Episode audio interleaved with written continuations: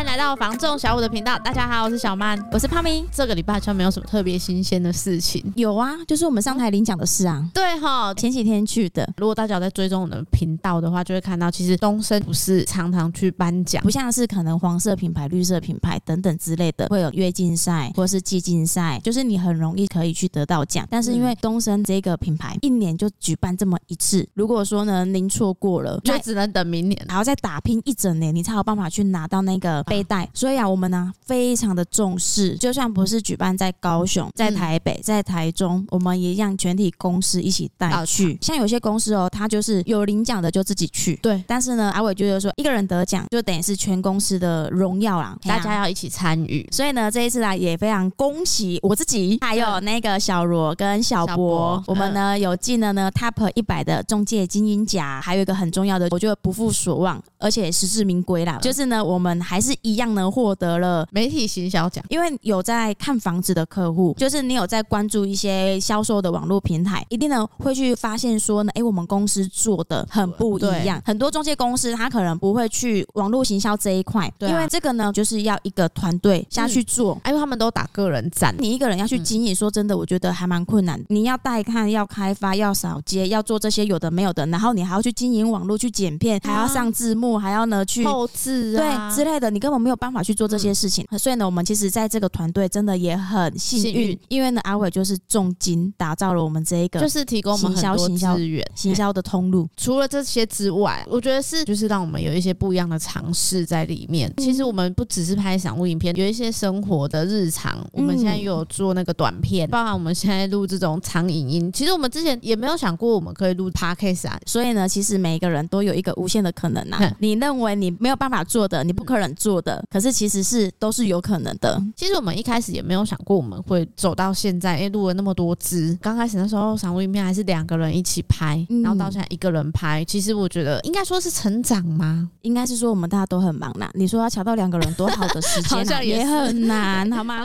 我们不是像人家在拍广告这样一个职业在，我们主要是带看客户、拜访屋主，这一些都是工作之余有空档的时间赶快去完成的。你看，像我们录 Podcast，几乎就是呢九点之后，我们可能手边的事情忙完了，客户这边也差联络的差不多了，利用我们自己的休闲时间来录制这一个 Podcast，得到这个奖，我觉得大家都愿意牺牲自己的时间经营这一件事情，等于说在公司每个人都参与了，所以我觉得呢，也是给我们每一个同事呢一个爱的鼓励。好，掌声！对，大家真的是辛苦了，一年的累积不负众望，拿到了我们那一个媒体行销奖，希望是明年有机会的话，说不定可以每个人都上台啊。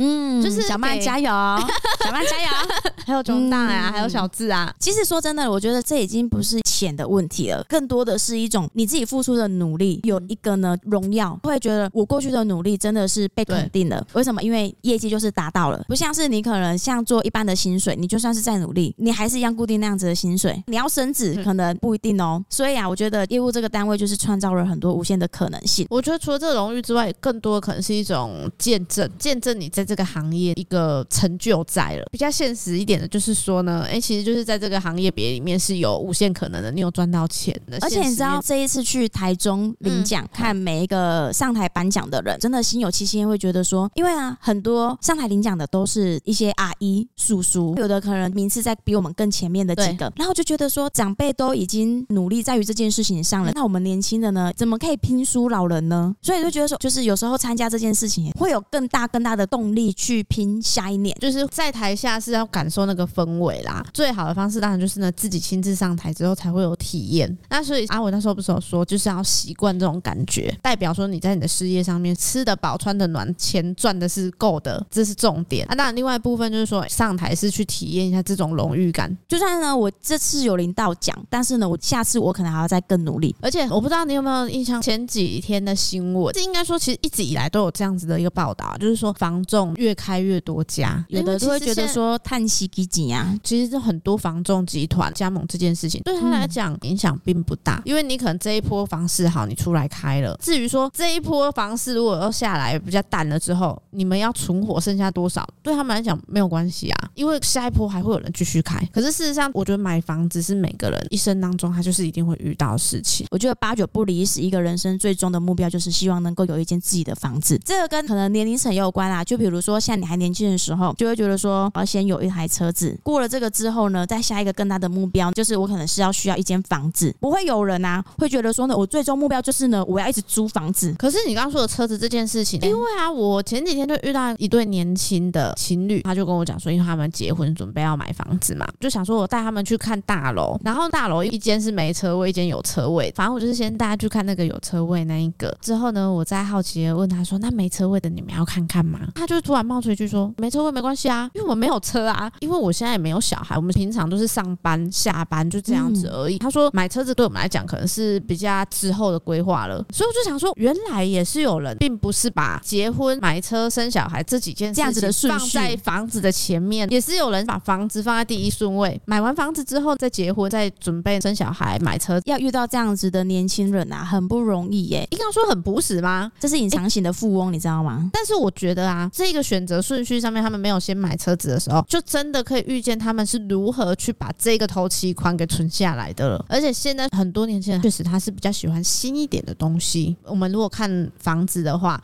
其实我们都会看到有一些中古屋啊、新城屋或预售屋这种。现在的年轻人对新城屋会比较感兴趣，因为觉得不用花太多钱去整理。最主要是中古屋，它因为使用的年纪，就是要去担心之后维修的事情。然后你新屋的话，你可以比较久的时间去面对这件事情。有可能就是到你换屋之前，不需要去想这件事情。对，因为就是很新呐。对啊，像那个有时候中古大楼，为什么现在有人就觉得说很旧？就是因为那个传统那个二丁瓜那种大的那个瓷砖啊，有时候会用咖啡色的，有没有？你知道那个咖啡色啊，剥落之后底下那个水泥的颜色一露出来，就是非常的明显，它看起来就是旧了，不是旧的问题，是很危险。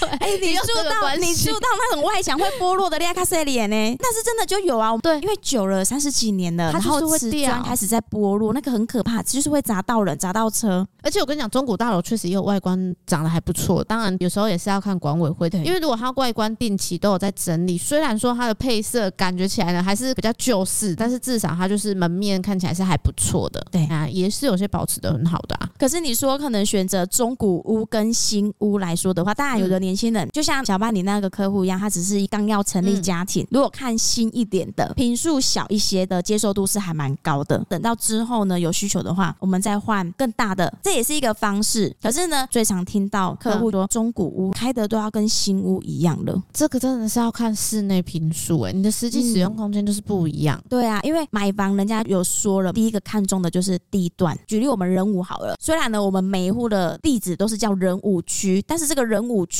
呢，它的大街小巷还是有分蛋黄区跟蛋白区。对啊，蛋白区可能就是比较偏僻，所以很多客户就会说，这边蛋黄区的中古屋的价格都要跟哪边的新屋价格差不多了。可是我跟你讲，有时候中古屋啊，真的会是占据了一个比较优势的地位。像是啊，我之前有客户他买人物这边的新大楼，他就是在永兴一街那边嘛，其实它离商圈是有一段距离，不像说我们那时候其实有在卖哎玫瑰华城比较旧的大楼。可是问题是，如果两个地方你同时都要走路到八德中路这个商圈，它距离就差很远。所以我觉得有时候中古屋它就是会像是呢先占领了一个地位一样，你之后要盖你可能没有办法，因为那个地方它就是没地可以盖了啊，甚至说你可能要盖就是形态转变啊，像是八德中路后面那边现在盖的是电梯华夏那一种类型，哎呀，现在很流行，不一样了。对，公寓电梯现在真的是好多地方都在盖这种形态的。哎，可是我觉得是公设低了一些，室内好像也差不了多少。我觉得比较偏向务实型的客户来说的话呢，公寓电梯它可能就是会很矮，就不会抱怨说我花那么多钱呐，我就是都还买公设，还有就是缴管理费那种新加坡式的，它可能顶多就是电梯保养费啊、维护费那些的，就不会有很多钱在里面呐。如果你是新大楼，那当然管理费就贵了。现在基本大概就是六十块了。如果照这样子通膨下去啊，可能以后管理费会涨到一平一百块。现在不止管理费在涨，真的很多东西都一直在涨哎。这个通膨呢，不是我们。们摸不到，讲一个虚无的东西，是你实际能体会得到。吃的呢，好，我们一直在聊什么便当这些有的没有的，哎、欸，那个就撇开不要说好了，因为前一阵子感冒，所以啊，我就去挂号，结果呢，我要付了说，哎，一百八，我说啊，什么一百八？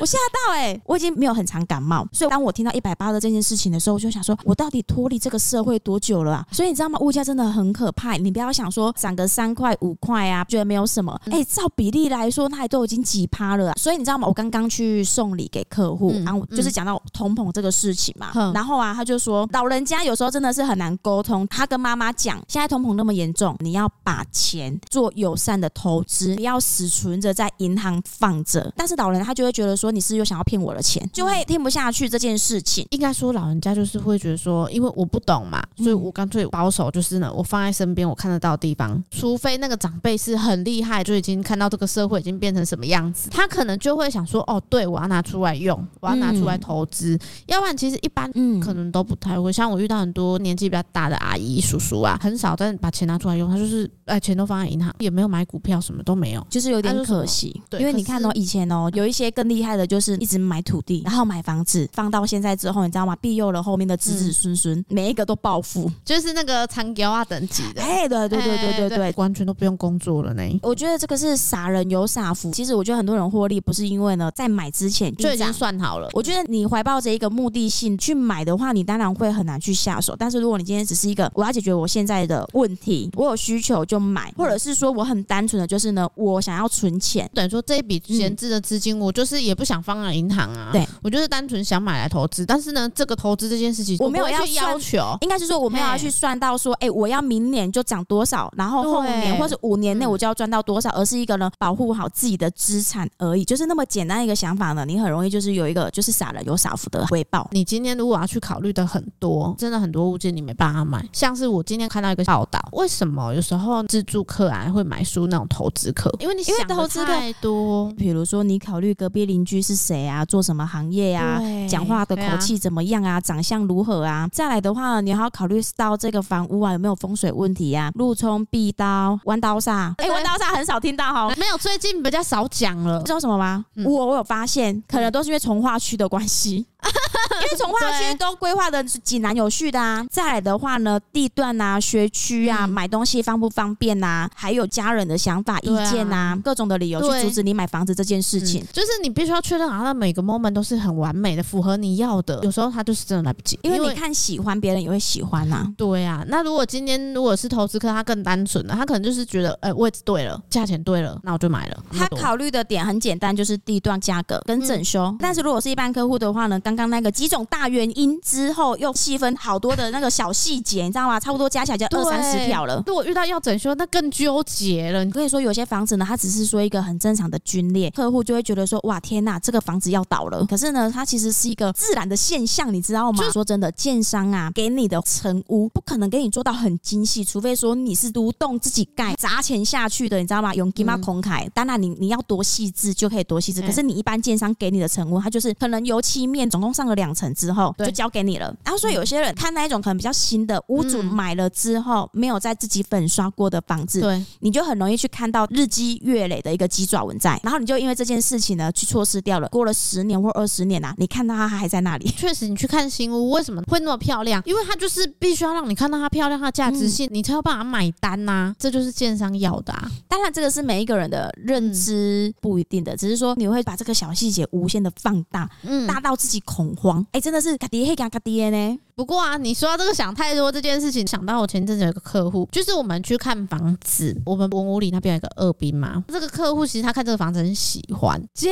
果突然之间跟我讲说，他这个房子他不考虑。然后他太太就是说那边有焚烧，空气不好，所以这边不能看。然后就说没有啦，他没有焚烧尸体啦。嗯、就是有时候客人他就是看到一个地方，他就会去联想的太多，或者是说这样空气不好，越想越多，就是像你讲的，就是没买到。但是其实种种的这些事情。情下来了，我就是有一个总结：买方他虽然口头会就是说呢，地段价值性，嗯，便宜贵这件事情，但是呢，他只买他喜欢的，跟那一种地段啊、价格啊、CP 值啊，完全是没有关系的。你的那个 kimoji 对了，感觉来了，哎、欸，就是买了，是没有不好啦，只是因为这个只是一个题外话，就是做那么久了，就是有一个很有感的感触，会遇到。啊，所以才说你一开始讲的、啊嗯，为什么会买书投资客就是这样子，你知道吗？嗯、我觉得房子就要整理这件事情，对很多人来讲就是很麻烦，但是确实那中古屋，你有时候就是会看到呢，超乎新屋的空间。当然这个是看每一个人的需求啦，就像后天建筑呈现的形态，以前你可能可以看到车库加一楼客餐厅，遇到坪数更大的可以再加个小轻房，然后现在的新屋真的是又贵又小，后天的一楼就是停车空间，现在可能连小轻房都没有了，上去之后就是客餐厅，然后大楼可能五六年前看到两房的，你室内可能至少都还有十五到十八平，然后啊，现在啊，你可能全新的是二十三左右。除了你讲的那一个之外啊，还有就是早期为什么大家都很喜欢骑楼？那骑楼就是一个遮风避雨的非常良好的一个地方。对。但是你如果仔细看现在的店面式的，它是不做骑楼，前面是一个空地，大退缩，然后你又不能搭建。可是那个就是现在的法规。它现在、就是、其实我真的有点不太懂为什么要做这样子的法规，因为它没有利于人民的方便性啊。然后你政府这样子要求，你也得不到什么东西啊，你就是纯粹想要人。民去浪费他的土地，然后做了一个没有作用的事情，好像也不会影响到任何的公共安全，顶多就是规定我不能乱放东西这样而已啊。嗯，那还是可以形成一个通道啊。法条这种东西不就是要让我们的人民在使用上更方便吗？而且现在年轻人，你要让他去买这样子的一个物件，不管是新屋还是中古屋，他就是没办法买。像以前那种预售屋，可能我们都想说，投资客转单买的，但是现在其实很多那种年轻人没有那么多投期款，其实也会买来，反正我。就是现在只要付一笔定金工程款，我就有这个房子了。等于说我一次不用拿足所有的头期款。很多人就想说预售屋就是他看不到的东西，哪知道你盖起来是什么样子？应该是说你建起来的品质怎么样？那个是一个未知的问题。对。但是我是觉得说现在的预售屋啊，真的是一个还蛮好的选择。你如果今天心里面是想说新城屋跟预售屋相较之下，我一个看得到，一个看不到，反而是要看你的能力是要到哪里。你可能就是建商品牌啦，稍微做个功课。说真的。我一个建商啊，你要他完全零负评啊，也很不可能，啊。对，你可能是要找说相对之下。没有什么样负面评论的。我们那个人物有一个老建商啊，嗯，他也是负评很满啊，骂到爆炸啊，但是他房子还是卖的很好呢。可是我跟你讲，有时候是价格问题，你知道，有时候就是得要屈服，只要那个房子不要倒就好了。对。